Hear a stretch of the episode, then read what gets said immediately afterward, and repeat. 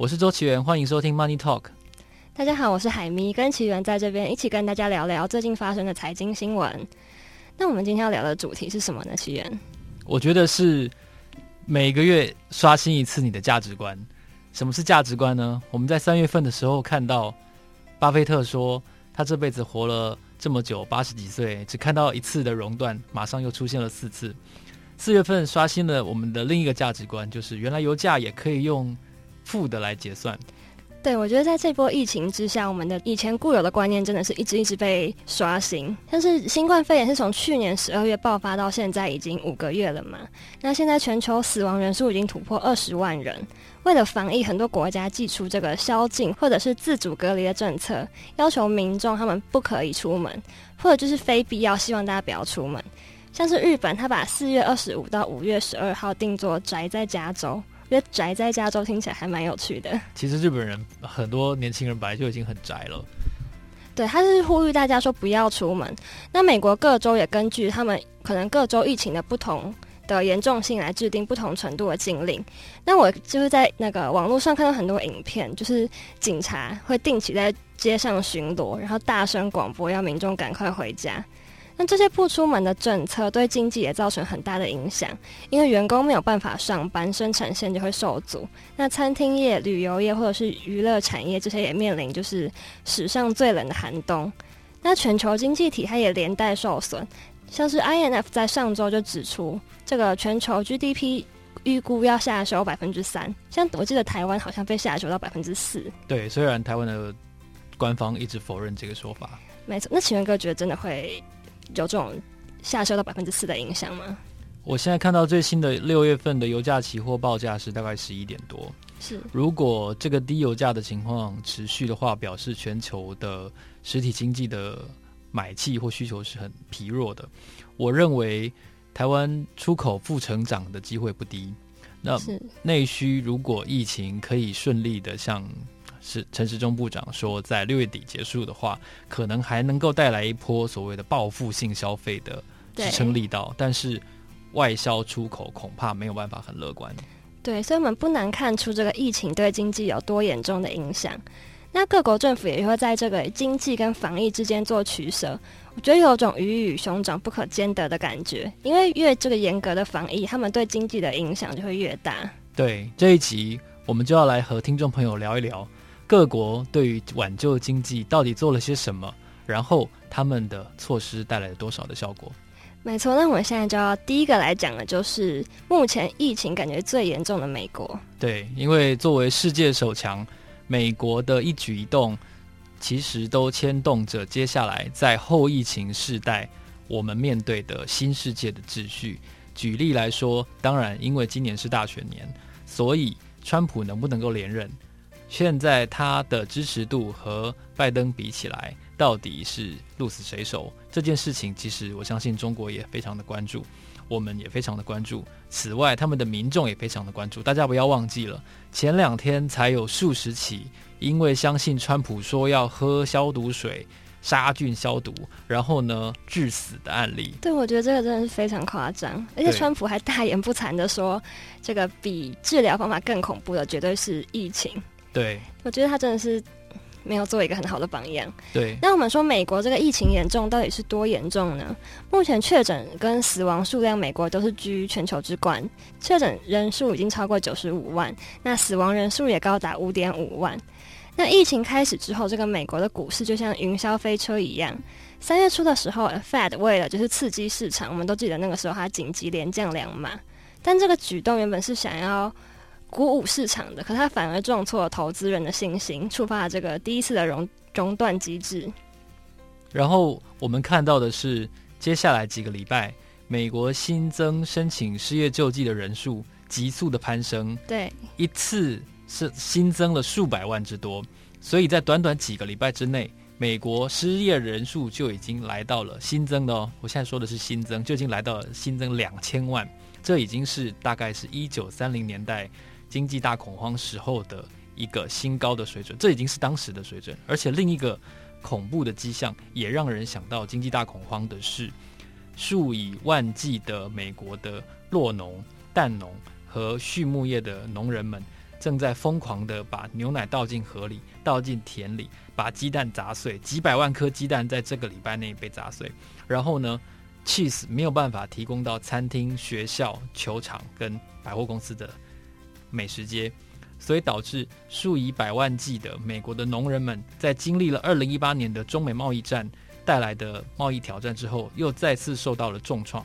他们很可能会失业。更糟糕的是，明明可以被无助的人们拿来消费、拿来吃的这些食品，实际上也不能够提供到需要的人的手上。对，所以物流已经没有办法进行的关系。对，而且二来，他们可能提供的是特殊包装，是或者说未经杀菌的牛奶，那他们也没有办法能够及时的提供给需要，或者说已经要耗尽现金的这些人。所以，《华尔街日报》就说，这两个现象，一个是失业暴增的现象。另外一个是大批的食物被活活的浪费，然后农人破产的这个现象，再再都让人想起了一九三零年代经济大恐慌的场景。对，这个失业暴增的人数真的是非常夸张，在过去一个月内，全美申请失业救助金的人数已经超过两千六百万人。两千六百万是什么概念？其实就已经超过台湾的总人口，加上一个台北市。对，所以现在的失业率大概是落在百分之十五到二十之间。对，这也是经济大恐慌时候的水准。经济大恐慌大概是百分之二十五，所以已经快要追上那个时候。我觉得真的是会让人人心惶惶的感觉。对，而且这个美国的股市真的是就是坐云霄飞车，他们可能一听到说有新药又有效了，然后那个股市就会飙升。可是像最近可能石油这个暴跌，然后这个股价又再次就是落得很夸张。但尽管如此哦，为了提供。急需现金救援的这些美国民众，一些救命钱，印有川普签名钢印的这个一千两百美元的支票，已经提供到全美国八千万人的手上。这一次，他们预计对一点七亿人发出补助，也就是大概略多于百分之五十的美国的人口。不过呢，在一个调查中当中，我们发现有超过百分之六十的受访者认为。这个一千两百美元很快就会用完，在没有什么现金储蓄，然后还有车贷、房贷，然后健保等等的开支要付的情况下呢，如果他又生病了，很可能就会破产。比如说，《华尔街日报》就报道了一个非常极端的案例，他是一个五十几岁的男性，他在身上只有两千两百美元的情况下，花了一千美元去做了大肠镜，做完之后呢，公司倒了。是他必须要靠一千两百美元，还有那张收到的一千两百美元支票，总共两千四百美元，要过他接下来的生活。对，我觉得在美国物价这么高的状况下，用一千两百美元实在是非常不够花。对，而且大家可能都略有耳闻了，其实美国民众大致上是没有什么储蓄习惯的。对，所以美国的疫情如此的严重，总数罹难者总数、病患的总数，然后失业人口的总数，在在的都不断的创下新高。我觉得美股这一次，虽然我的部位都是做多，是不过我真的觉得是无稽之谈呢。失业两千多万，然后你告诉我说，哇，大盘反弹了。虽然我是希望股票上涨的人，当然，我还是觉得很不可思议，我没有办法接受。是，那刚刚提到这个美国的援助方案，它的总资金大概是二点二兆美元。那这二点二兆的补助金之中，有五千亿是在帮助受灾户，三千亿是用在这个家庭补助。我们就可以发现，其实这个很大的一个比例都是用在直接帮助家户或者是失业的人。对，因为相较于其他国家，其实其他国家通常会把这些救助的资金花在这个企业上面。可能是不希望企业倒闭，但是美国的做法其实它这样等于是变相的在鼓励说，嗯、美国企业可以就是在这个时候先把员工裁员，然后等到之后经济恢复的时候再制造更多的这个工作机会。他们会这样做是想要避免说，可能某个很大的企业就是它因为疫情的关系倒闭了，然后就会有种滚雪球的效应，让其他更多的企业倒闭。重演就是二零零八年金融海啸，或者是这个经济大恐慌的悲剧。我认为确实是有这个可能的，而且他们这样子大拉拉的、大规模的介入整个呃就业市场也好，或者说金融市场，其实也存在另外一个副作用，就是我们还没有被提到的，联准会既然要大量的买回这些债券或者是 MBS，可是这当中存在着一个问题。有一些债券它本来就不是评级很高，它不是投资级的，或者说它不是优等评级的公司债。他们如果是垃圾债的话，是又可以被政府这样子无限制的买回，那它不就失去了它本来被评为垃圾债的这个用意了吗？它之所以风险高，必须要付出高利息才能够借到钱，就是因为它的体质不好啊。那现在联准会这样子无限制的把这些公司债全部都买回来，它隐藏了一个道德风险，就是不管好公司的发的债，或者是坏公司发的债，我一律通通都买回来。那好公司跟坏公司的分别到底是什么？为什么我我要付这么这么高的利息？有点打破市场机制的感觉。而且我们都知道，川普他这个隶属的共和党，其实他是主张小政府，是他希望要就是更多的自由市场的竞争。不过他现在提出的这个纾困方案的金额，其实是奥巴马那个时候在金融海啸时期的两倍。当然，我们可以说可能是情况不同，或者是危急的状况不同。不过，我觉得就是一直都提倡小政府的。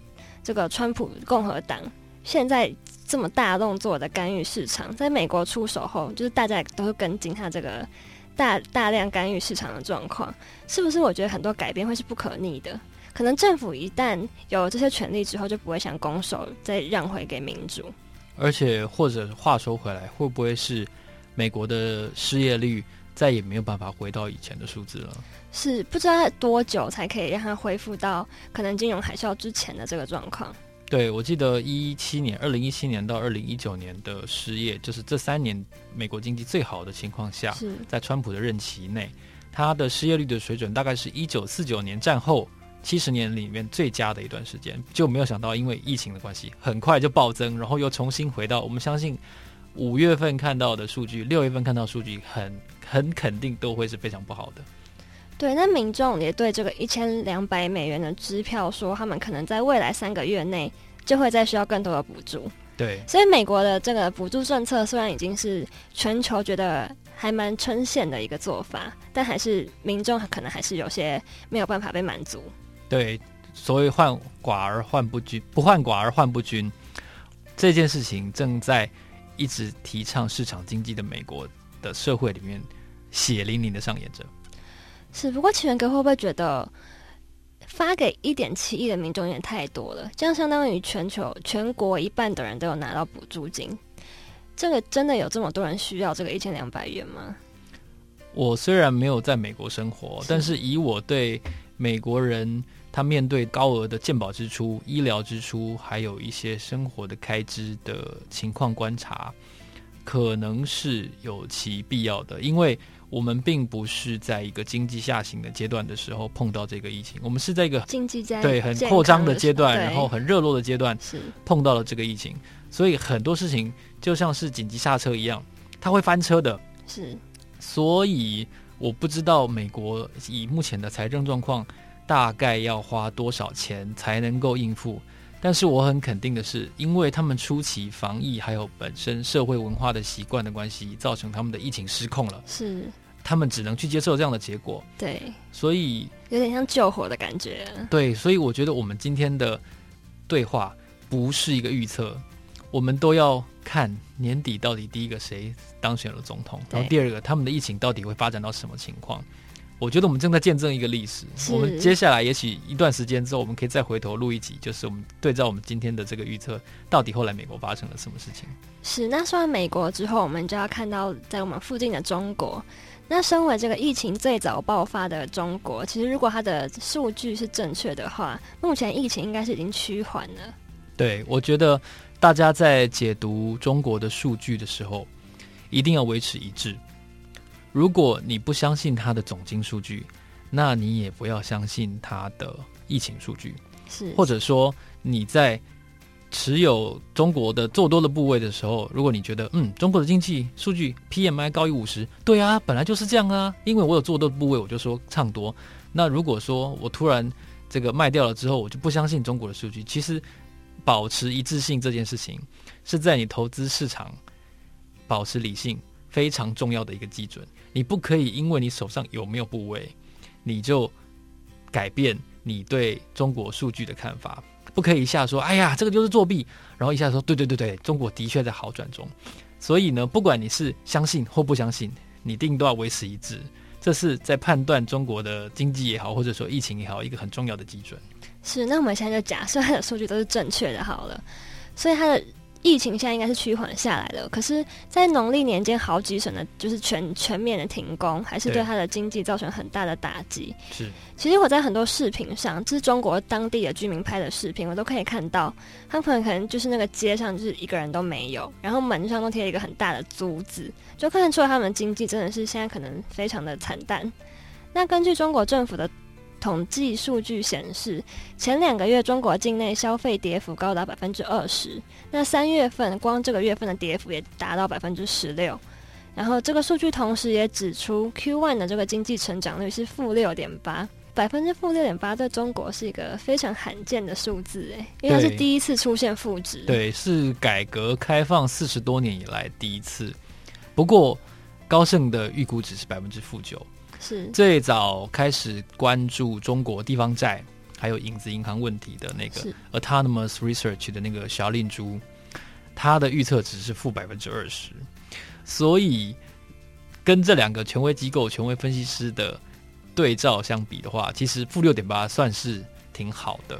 是对。那中国这个全国政策，它主要反映是在财政政策上面，像是它的政策主要就是对防疫的人员或者是。有生病的人为主，他们可能会提供他们补助啊，或者是减免所得税之类的。是。那货币政策方面，他们就是公开市场买回大概约一点二兆人民币的资金，然后让就是市场比较活络。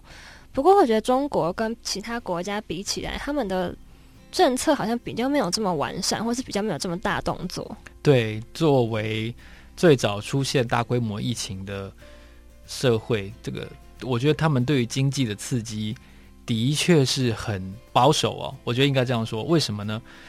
经济学人就有分析说，他们中国之所以没有一开始就像以前这样子大水漫灌啊、降息啊、降准，原因是因为他们判断这一次对于国内外经贸的情势的影响可能会远比国内单纯的影响更大，所以他必须要保留一些子弹，所以他没有像联准会一样降完两码，然后过一阵子又再降四码。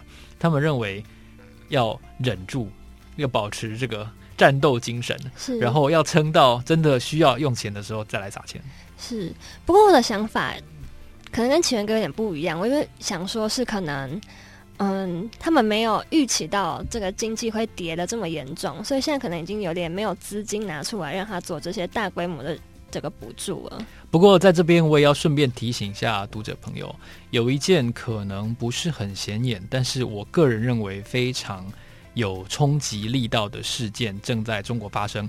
就是前几天我们看到了一个小小的消息，中国正在雄安还有四另外三个城市试验数位人民币。也就是像是 Facebook 想要发行的 Libra 是那样子的，像是比特币一样的虚拟货币。是为什么我会认为这件事情的冲击力非常大呢？就是因为它没有实体，它随时可以被人民银行收回，就好像一个 APP 被强制被手机删掉一样，你没有办法在期间之后再使用它。所以这跟传统的货币有一个最大的不一样，它有精准的投放效果。是我可以针对任何一个地区的消费者投放一笔钱，就像是消费券一样会过期，而且你一旦不使用的话，它就会立刻消灭，它就逼你去花钱，而且它可以精准的计算谁手上的人民币拿来买了什么，所以它的投放效果非常好测量。所以这四个城市实验的数位人民币，我认为它要成为一个，比如说中国境内版本的比特币的话。是非常有可能的，这会是一个非常强而有力的货币政策。如果是真的成功的话，对。不过那现在就是目前来说，它补助主要是地方政府来自己实施的。中国境内目前有三十多个城市，它会发放消费券，像是南京、宁波、济南等等。那他们这些消费券可能就包括文旅啊、体育，或者是有个叫做暖心券的东西。那累积的总额都是超过四十亿人民币的。不过虽然如此，我自己有上网查一下他们民众对这件事的想法，他们其实是非常生气的。你能够查到负面的意见已经不容易了，我说真的。对，可能是因为半夜查的吧，可能到早上就会被删掉了。是，是他就是说，这个消费券根本就只是一些打折或者是促销券而已，这些打折或促销的券根本是一点用处都没有，而且就是有被批评说，嗯，有点像是在帮助这些企业行销而已，不是真的想要帮助民众。如果说一个笑话哦，就是很多的公司在这段时间都裁员了，那当中呢，形象最好的阿里巴巴呢，他们就用一个非常高段的方法向社会大众说明说他们裁员了。他们说了什么话呢？他们就说：“我们向社会释出了三千位有具有十年以上丰富经验的呃集团的工作人员，他们将是为社会带来无限的创造的机会。”实际上就是 裁员的意思。这个这个小小的段子说明了说，其实大公司也好，小公司也好。中国企业、美国企业都好，在目前的确都是重灾区，没有裁员已经算是良心企业了。是，对。但是也有民众反映说，这个消费券因为是在网络上登记的，他们要登记才可以拿，但可能登记不到三分钟，它就显示抢购一空。那民众也怀疑说，到底是作秀还是真的有在发？因为这也不得，就是没有办法得知。其实配合微信钱包或者是。支付宝来投放的话，我觉得应该是更精准的。是，对。但因为每个省他们是因地制宜，所以每个地方的采取的方式也不一样。对。那在中国之后，我们就要回到日本。日本，我觉得这一次的情况也真的是非常的糟，因为碰到了奥运，本来全国都准备要好好的迎接这一次大赚一一波的这个这个良机哦，但是却碰到这样的钱的。前所未有的挑战，所以他们被迫把整个赛事延后了。是，而且这个日本其实一直以来都是以观光业为主。那所以在这个疫情一下来之后，他们很多观光业就是受损、受害，然后这个胶囊旅馆也宣布破产。很多在这个商店街原本是卖名产的店，现在也改卖起口罩。对啊，就像现在。在日本的黄金周，虽然有六万个人说他们要去逛冲绳，但是冲绳县的知识非常的紧张，他们害怕这样子的六万人大军会把冲绳的医疗体系给搞垮，所以他们反而特别拜托说：“拜托，拜托，有订房的、有有订机票的，通通都不要来，让冲绳安静一阵子。”是，那这个日本的纾困方案的规模其实非常大，它是高达一百零八兆日元，大概就是三十兆台币。是。然后这个一百零八兆又被日本的日本媒体称作起死回生的一百零八兆。可是你相信这就能让日本经济起死回生吗？我觉得还是有一定的难处，因为日本一开始防疫也是做的蛮慢一步的。对，现在这个一百零八兆其实也被民众批评说太慢了。而且另一个问题是，日本的经济本来就已经沉闷了好一阵子。是，对，那。他好不容易在大举投入建设的情况下，想要迎接奥运。这一次，呃，他说预计每户符合资格的民众拿三十万日元，也是采用一个啊坐直升机撒钱这样子的方式。但拿到现金，以日本人这种不爱花钱的民族性，是能达到多少效果呢？对，就不确定他是不是真的可以刺激消费。对，我认为是存疑的。对，所以这个一百零八兆到底可不可以让非常依赖观光业的日本起死回生，还是要值得我们继续观察？对，啊，接下来是英国，这个首相终于出院了的英国，他们采用佛系防疫。我当初觉得英国真是非常夸张，因为他们那时候一开始就说：“哦，我们就要让全国民众百分之六十都被感染，这样大家就会有抗体了。”对，我那次看到，我真的是哇，哥真的惊呆了，刷新我的想法。想，但是想想好像也有道理哦。对，他们连首相都被感染，也是非常荒谬的一件事情。而且你有注意到英国官方的记者会的话，你就会发现他那个播讲讲话的那个台子上面，麦克风前面，他有三步骤，就是说 “Stay home, save the the NHS”，然后 “Keep our safe”。所以意思就是说，他在首相官邸记者会的那个台子上面就写说，每个人都要在家里。保住我们的健保，然后呢，我们才能维持健康。所以这个这个标语，我觉得其实很很充实的反映了说，其实英国人的防疫可能没有那么佛系。对，那这个英国实施封锁措施以来，这个一个月消费支出只剩下原本的一半。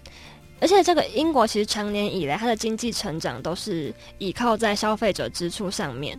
所以，如果英国现在想要复原到疫情前的经济状态，专家预估需要长达三年的时间。